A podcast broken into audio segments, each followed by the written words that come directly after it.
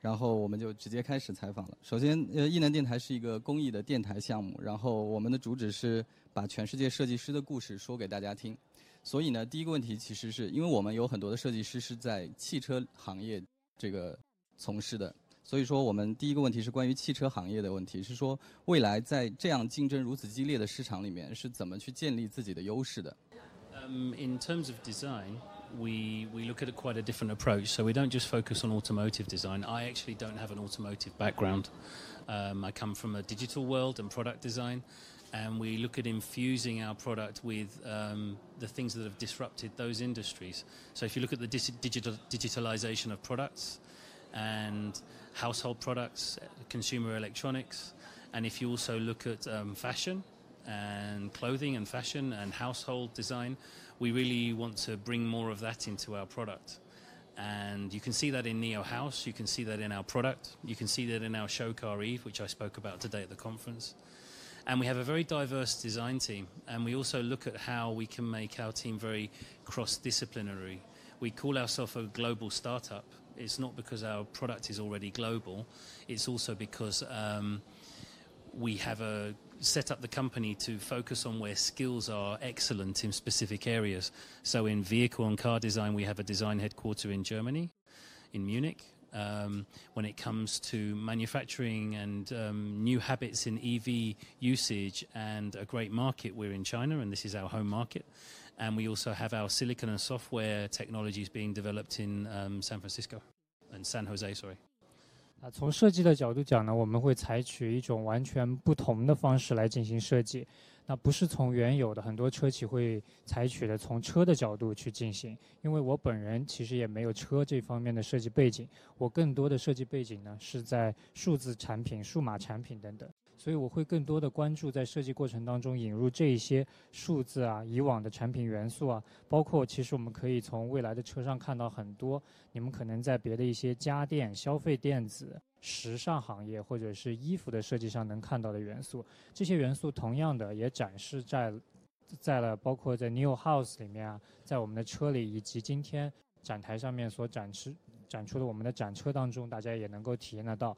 而且我们的整个团队是非常的。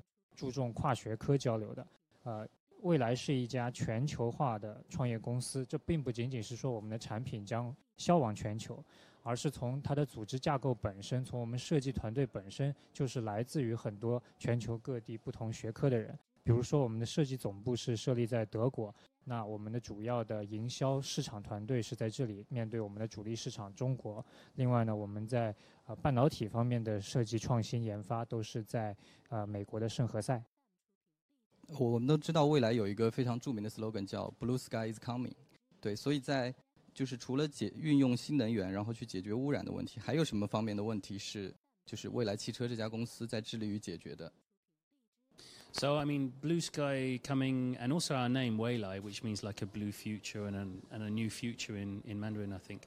Um, we focus on that on many aspects of our vehicle. So, yes, Neo Power is how we um, charge our vehicles with electrical energy, but also um, showing users how they can have a better experience in their vehicle and being more efficient with that product and making more use of that product in a good way um, thinking about that product differently. So we, we're trying to get our users to think about the vehicle differently through the way we're offering the product, but also through AI. So a lot of the content um, here at the conference is about AI, and we have um, our AI companion called Nomi.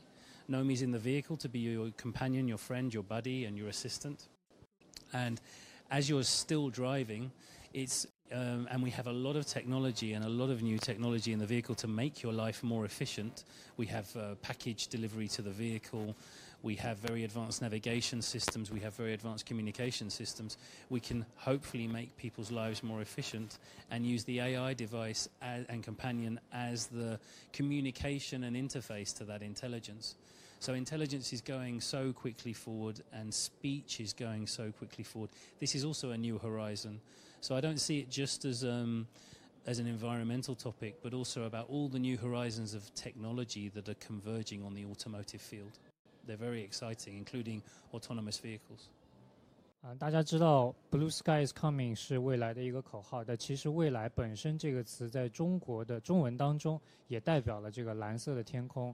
它同时也是未来的一个谐音。那这种我们致力于解决问题的 心态，其实放在了很多的产品当中，并不仅仅是对于新能源的应用，比如说我们的 Neo Power 的这个充电桩，还有我们的各种产品当中所去加强的体验，更多的是关于让消费者、让我们的客户能够去提高生活的效率。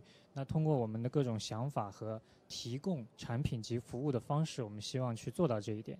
再加上现在有越来越多的 AI 技术的应用，包括我今天在早上的演讲当中所提到的这个主要内容，也能够做到这一点。再加上我们车里边有的这个 Nomi，也就是一个虚拟伴侣，这个伴侣我们希望它能够成为车主的伙伴。这样的话，当人们还在驾驶汽车的过程当中，生活中的其他方方面面也可以得到一定程度上效率的提升。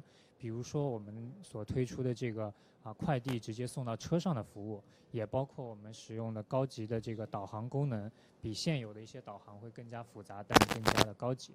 那另外呢，加上了 AI 和 Nomi 这样一个崭新的人机交互交流的界面，也是其中的一种体现。随着人工智能和现在语音识别技术的越来越多的提升呢，我们把这种呃技术的应用可以说是涵盖到了所有的层面。所以，绝对不仅仅是说对于环境问题的，啊，用新能源的方式去解决它。可以说，所有的技术我们都在关注着，啊，用它来解决更多的问题。其中也就包括了近年来大家都一直在讨论的自动驾驶汽车。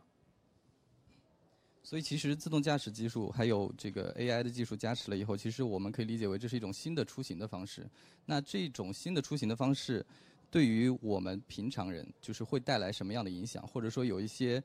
呃，会有些什么样的改变？可不可以就是有一些具体的例子可以给到我们？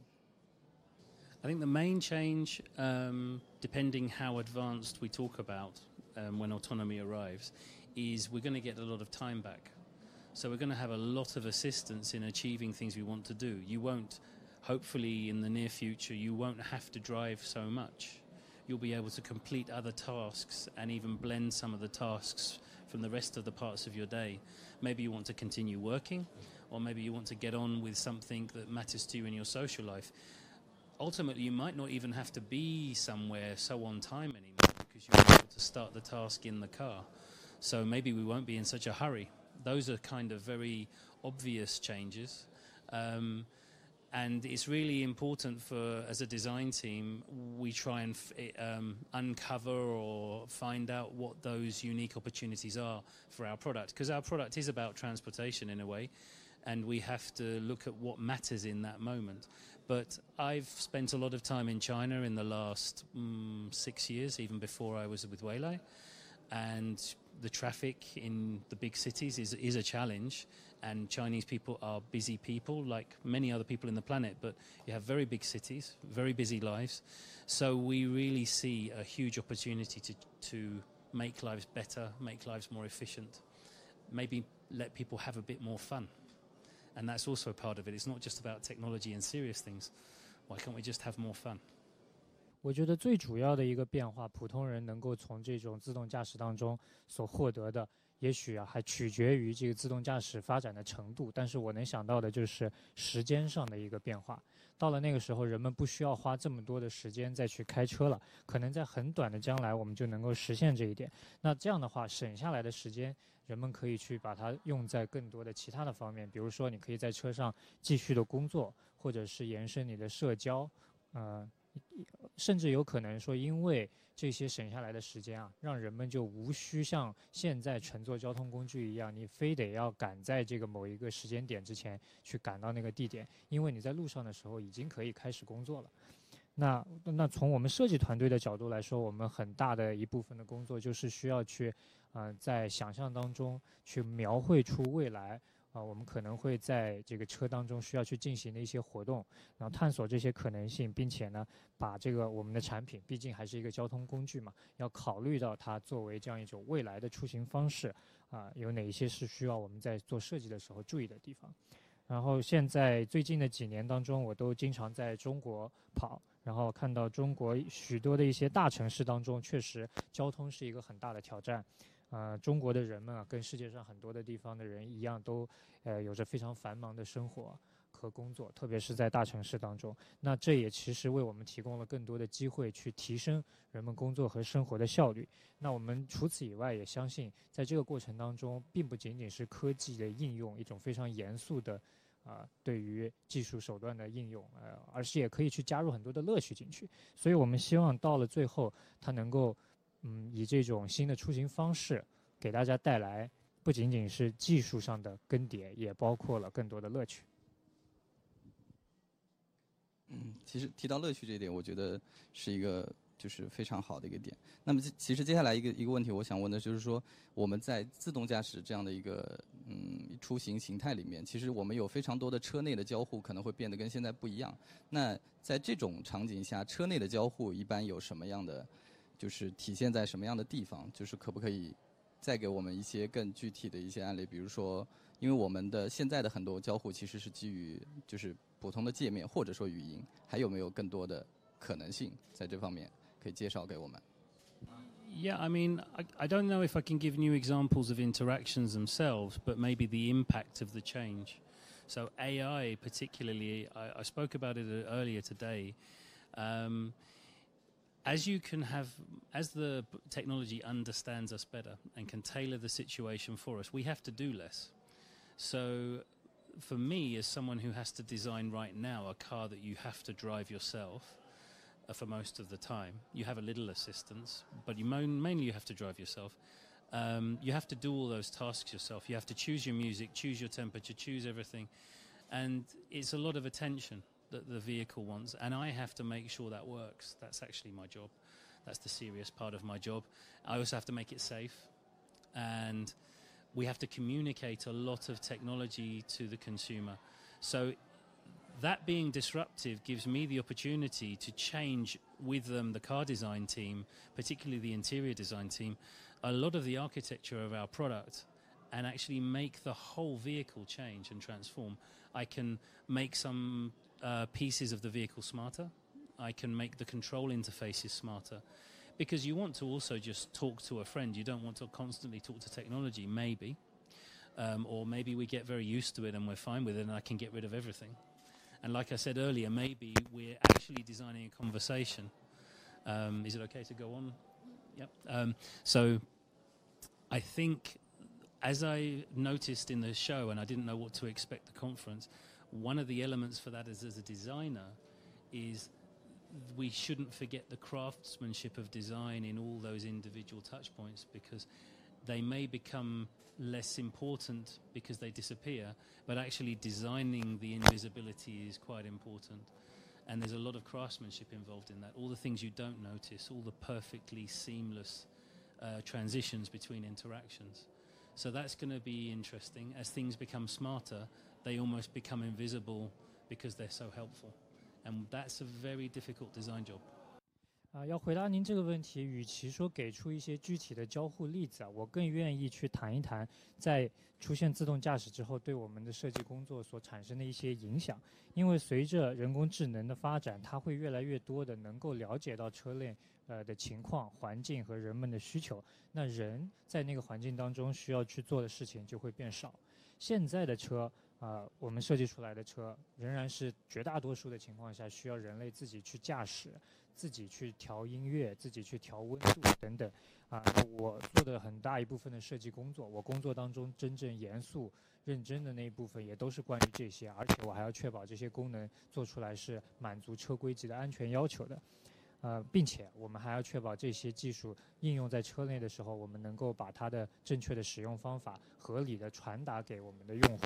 但是到了未来那个时候，啊，以后人工智能能够完全接管自动驾驶的时候，我相信这个给我们带来的改变是巨大的。它将会把我们从这种目前的工作当中给解放出来。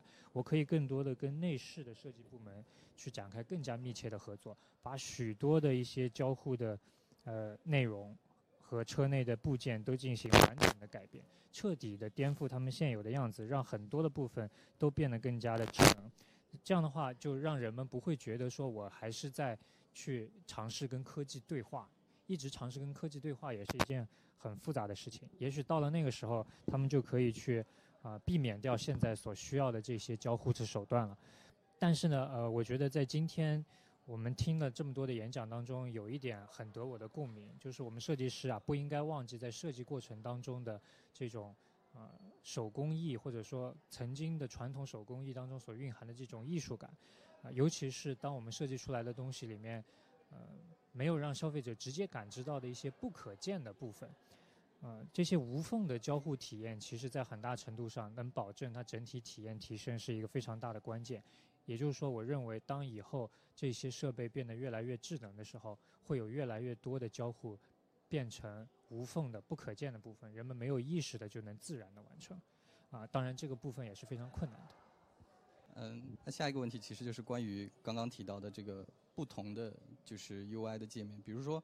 其实上午你的演讲也提到了，就是我们在物理的和数字的 UI 之间的这个结合。那在在这些设计这些交互过程的时候，有什么特殊的挑战吗？Um, the most difficult thing in the automotive industry is that, I mean, it's not a real word, but that's the one I use.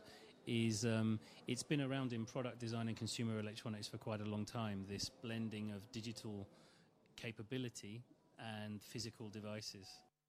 So um, designing the UI so that you know what's going to happen is quite interesting, but also enhancing that capability.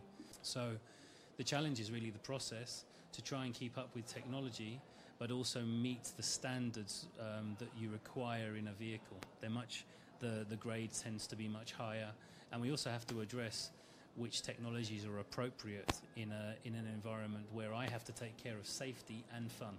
For example, one of the biggest um, changes I think is speech. It's moving in its capability at such a rate and becoming so good that this is becoming such a dominant force. Makes some of the uh, previous technologies a little redundant. 我觉得首先你要问这个最难的问题的话，我们就要去考虑汽车行业了。汽车行业它本身最难的一点就在于有这么多的技术需要它去应用，并且啊，很多的技术它都分属于不同的领域，有的是在数字领域，有的是在实体领域。那这之间一个无缝的很好的融合是非常困难的。毕竟车是这么多的技术融合在一起的一个最终产品，其中包含的复杂性可以说是非常多。而且做车相关的设计和开发需要花的时间也远远多于我们之前做的其他的消费电子和其他的产品设计。我们平常所适应的设计的这个循环，或者说设计的节奏，都比设计车要快得多。我们尽可能的把原有的这种工作节奏也带到车辆的设计过程当中来，保持一个比较快速的速度。但在这个过程当中，我们面临很大的一个挑战，就是要去满足设计车所需要的一些流程。因为车啊，它毕竟有这么多的技术，要满足车规级的安全性。而且要根据合适的应用场景去选择，呃，一定成熟度的技术，要保证它的安全性，需要做这个权衡。所以也就是说，呃，我们在选择技术的时候呢，需要去考虑这主要的两方面：一个方面是它的趣味性放，另一方面也要考虑它的安全性。可以说这两个方面分别的代表了我个人工作当中的趣味性和我最大的责任，也就是要保证车的安全。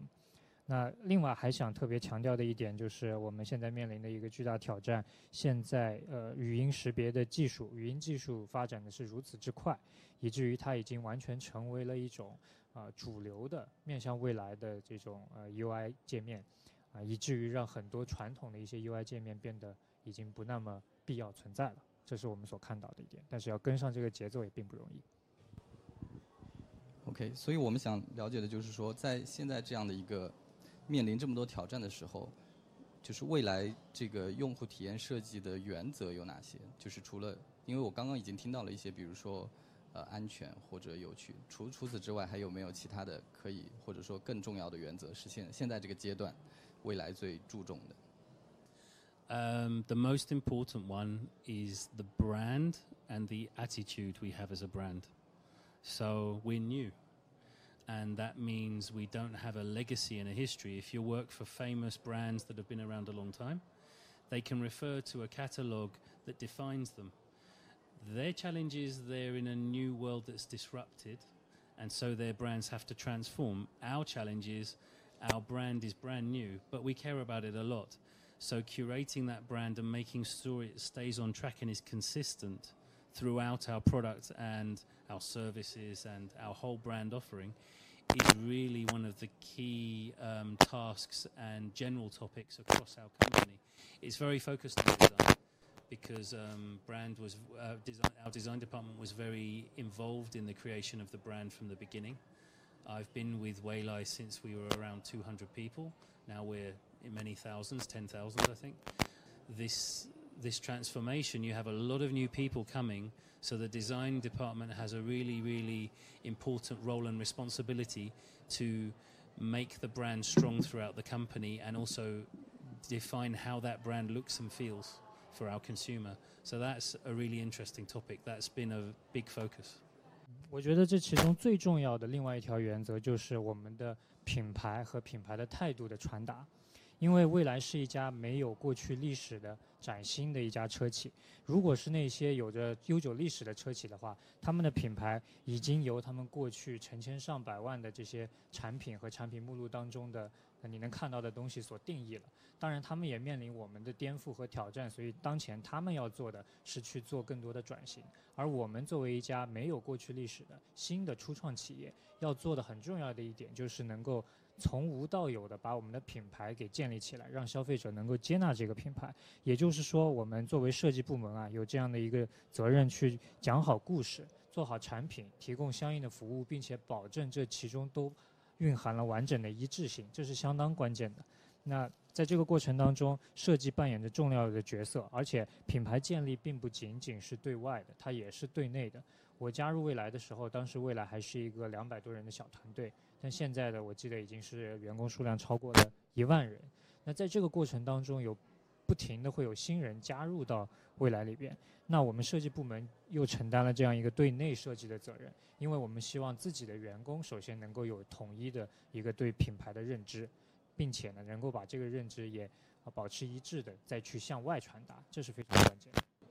就是在 Nomi 出现的时候，大家其实都嗯挺挺意外或者说惊喜的，因为从来没有一家企业把这个这样人工智能的形象做了一个具象化的一个设计，所以特别是汽车企业，我们我们之前这些语音可能都是在屏幕上或者说在声音上给一些反馈。那当时是怎么样一个出发点，觉得需要一个除了这个屏幕以外，还需要一个另外的一个具象的设备来与人交互呢？就是想知道当时是怎么去想这个问题，以及未来有什么样的规划。I was also surprised when we came up with the idea, uh, which was one of the best things I've done in a long time in my career because I had to design something I wasn't sure if it was going to work out the right way. So it wasn't because I thought it was perfect, it was because we wanted to discover what is the right thing. So the idea really came from uh, working it through, and playing with the idea and trying things out. And this is the idea that emerged because it felt right and made sense. The other side to that is, as you mentioned, if you go to a lot of other products, you really feel like you're talking to technology. And when you feel like you're talking to technology, sometimes you ignore the relationship and it goes to the back and you forget and you stop talking to those devices when they can really do a lot for you. So the reason we really love this character is it represents a soul, a friend, a companion in the vehicle, and it maintains this relationship. And when I watch people driving our ES8, I watch them quite often, and I spend a lot of time in the car. It's quite incredible how engaging that product is. Um, the journey of creating it, we took many different routes and worked them through to a very mature prototype. Um, and we're very agile and fast. And I have a philosophy in my team where there's a time where there's no bad ideas, and, but that has an end. So you, you, you really work out and flesh out your ideas in an early stage and fail early. And this was a very important part of that process. How about the future? Um, the future, we've looked at the future of Nomi in Eve um, I asked the question today is a conversation on its own ever going to be enough? And I also propose that the journey we're having as people with AI is just beginning. So I think the future is really this relationship that grows. And I, when we launched Nomi, I said to our team and our management, I said, "Well, Nomi's just been born, but now we have to.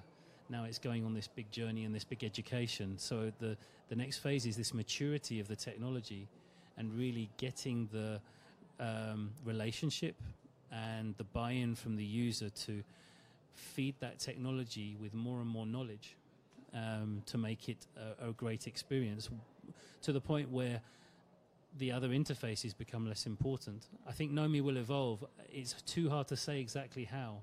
We have to let it evolve. And actually, the best AI are the ones that you let them evolve into their own personality. 呃，Nomi 出来的时候，其实我个人我自己也是比较惊讶的，而且这是我觉得我的设计生涯当中相当闪亮的一点，因为当时我们其实并没有一个心里明确的目标，说就要把它设计成这个样子，而是说我们个自己也是在进行尝试，不知道哪一种方案可行，尝试了很多，然后觉得目前的这个版本是感觉最对的，是最棒的，所以就把它保留了下来。那我我觉得很多其他的产品，就像我们刚才前面所谈论到的那样，会给人一种你正在与科技对话的感觉。但是这种剥离感会让人觉得，我为了要跟这个技术有效的对话，它会让人忘记掉，嗯，我们想让人跟机器当中所去产生的这种密切的关系，情感方面就会让人忘记掉。而 Nomi 呢，我们希望它成为的是，呃，车里面的一个一个具有灵魂的物体。它就像是人真正的伙伴一样。我花了很多时间去看人们在驾驶 ES 八的时候，他们跟 Nomi 的互动。我发现这些互动啊，现在已经是嗯，去到了一个很深的层次，并且他们互动的非常的频繁，交流很顺畅。呃，这就是为什么我觉得当初我们做的是对的，因为我们其实是做了非常多的设计方案。然后把每一种方案都做出了一个相对比较成熟的原型，最终在中呃从其中选了一个。我我有一个设计哲学，就是在设计的某一个阶段，任何的尝试都是没有错的。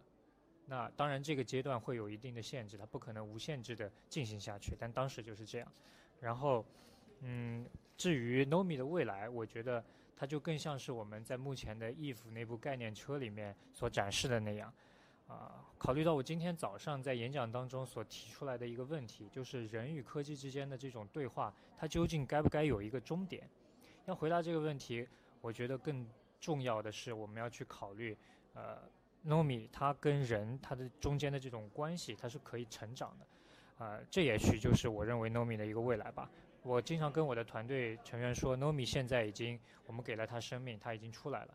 那接下来的步骤就是让它继续的去成长，去更好的打造车主与 Nomi 之间的关系，让人们的体验变得越来越好，以至于到了某一天，它的体验足够好，所有的其他的交互界面都无需再存在了。这就是 Nomi 的一个成长的过程。OK，所以，呃，刚刚其实也提到，我们下一个问题就关于 Nomi 的不同的形态，因为其实在概念的视频里面有看到，在 Eve 上，Nomi 已经。嗯，已经好像没有那个笑脸了，就是只只就是更简化了它的物理的形态。那是不是按照刚刚的说法，它最终这个物理形态会消失，还是变成一个数字化的一个一个一个产品或者说一个概念？I I think um no, what we explored there was a different personality for maybe a different customer. So we actually believe that mate. So that we call that one Halo. and we call Nomi Mate the physical interpretation, the embodied one. We do believe that there needs to be some diversity right now because some people will love one and some people may like the other. And so we want to give some variety and some choice. This was more in sim- in harmony with the other themes of that show car. So the whole thing being alive and this being the heart and the soul. So the idea of Eve was the whole car is alive so if you think about maybe in the future, Nomi is the whole car potentially. This is one way you could interpret it. But we we do really still believe that that embodied version goes forward, and we already have some updates to that. Hopefully in the future coming, it's it's proved to be very popular, but we know that there there needs to be some diversity, and I think that's really interesting. I think I've seen it in some of the other work that we've talked about here this weekend um, the diversity is what's interesting. Not thinking about one solution, but thinking about how AI can become many characters. 是这样的，我们认为那个只是多种形态当中的一种，并不是说一定未来就会把 Nomi 做成那个样子。啊，它有一个不同的名字，它其实叫 Halo。Nomi 是我们现在能够看到 ES 八当中具有具体形态的这个人工智能。我们其实这么做呢，就是为了去提供一些更多的多样性，给人们更多的选择。因为到了现在，我们也确实发现，其实人类还是有不同的需求的。啊，有的人他会喜欢这样的形态，也有人不喜欢，他会喜欢另外的形态。所以这只是为了增加一个更多的多样性。还有一个就是因为 Eve 是一部概念车，我们希望在那个概念车的环境当中，让这样一种形态，我们觉得它会更加适合。嗯，那我们现在可以看到，在目前现有的已经制造出来的车里面，Nomi 是它的存在的这种形态，而且已经被证明着非常的成功。啊，但是我们仍然需要这种多样性。我个人也认为这样的多样性是非常重要的。随着人工智能的发展，如果缺乏了多样性的话，并不是一件非常有意思的事情。Um, just to also say one thing about that, Nomi is a platform. So Nomi is our AI platform, and Mate is the one you talked about that's very embodied. And actually, if you buy ES8 right now, you can name your Nomi and you can build your own relationship and your own character. So that part of it is already sort of evolving with our users, and it's quite interesting to see what they call them and how that changes. 我这边还要补充一点啊，其实 Nomi 是我们的这个人工智能的平台， 它并不一定定是是 ES 八里面你能看得到的那个物件。那个物件呢，其实在你买了 ES 八之后，你可以给它命名成不同的名字。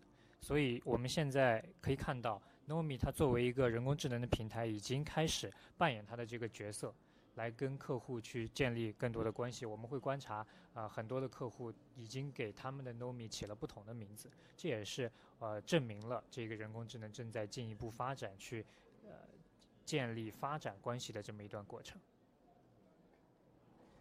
OK，下一个问题其实关于新车型，叫就是我们知道 ES 最近发布了 ES 六的新车型嘛？那 ES 六和 ES 八的。这个发布的时间其实是非常长的，就是，呃，所以它当然对于汽车行业来说，可能它也不是一个特别长的阶段。但是，对于体验设计来说，在车内 ES 六和八之间有没有一些阶段性的区别，或者说一些突破，还是说它是只是一个呃渐进性的是这样的一个发展？所以如果有的话，是怎么样做出这样的改变呢？It's a mixture of both. Um, I think. there's two things. We wanted to broaden the appeal of our offering and our product. So there are a lot of combined and similar things. We have done some significant upgrades. They are important. So there is a new battery offering, which is significant. Um, but it is also to just broaden the appeal of our product. We ES8 is a big car. It's a seven-seat, almost five meter long SUV, and it's a big family vehicle. I love it, um, but um, a lot of people want something smaller and we really want to serve those um, users. I, I, don't agree that it's a, a, long time. It's actually, in automotive terms, a very short time for especially a new car company to deliver a vehicle almost uh, a year later than the first. That's very tough. And if you ask most car design teams, it's like, really? So when, when we talk to other automotives, they're like, you you've already done your second one. Yeah, we've already done the second one, and that's something we we put a lot of pressure on ourselves for. So a bit to one of your earlier questions, yes, in in um, the app world or the software world or also in the uh, consumer electronics world, that's an awfully long time potentially. But in the car world, it's like half normal time, or even a third normal time. So um, and we don't have a very big um, portfolio yet. We're a new company. Once you have a big portfolio, you can rotate the new uh, version of your portfolio. So we we slowly start to build our portfolio and widen the appeal um, of our product. We do want everyone to be able to have access to our products. We want to we want to be a global mass brand. 呃，这个问题呢，说我们是既有突破，同时也有一些增量的改进。在 ES 六上，啊，首先最大的一个原因，我们推出 ES 六呢，是希望去拓展我们的产品组合。所以在 ES 八的基础上，很多原有的一些特质都被完整的保留了下来。当然，也有一些升级是必须的，比如说我们提供了新的电池组模块，啊，同样的这个车的外形也从原来的大车变成了一个更小一点的版本，因为 ES 八是一个七座的，嗯，七座的将近五米长的一部 SUV。那我个人是很喜欢这样的家庭用车的，但是市场上也确实有很多的车主，他们希望有小一点的车型供他们去使用，啊，所以呢，ES 六也就应运而生。那另外，关于 ES 六和 ES 八之间所隔的这段时间啊，我个人认为这个绝对不能被称作是长了，呃，这是应当说是非常短了。在一年之内，我们作为一家崭新的车企就推出了这样两款车。很多的其他的车企，我们在交流的过程当中，他们都感到不可相信，说什么你们已经第二部车都出来了吗？我就回答说是的，确实出来了。当然，这个过程当中我们的压力也是很大的。那呃，在考虑到我们之前所为之进行设计的其他行业，软件啊、消费电子行业，那当然这个时间确实是算长的。但是在汽车行业看来，我们中间两款车型隔的这个时间可以说是正常间隔的二分之一，甚至是只有三分之一。那现在我们的产品数量还不多，等到产品数量多了以后啊，这些产品可以轮换的进行呃更新，也就是车款的改款嘛，改款升级。到了那个时候呢，我们希望会有越来越多的市场上的消费者都有合适的未来车型能够选择，来让我们未来真的成为一个全世界的让大众所接受的车企。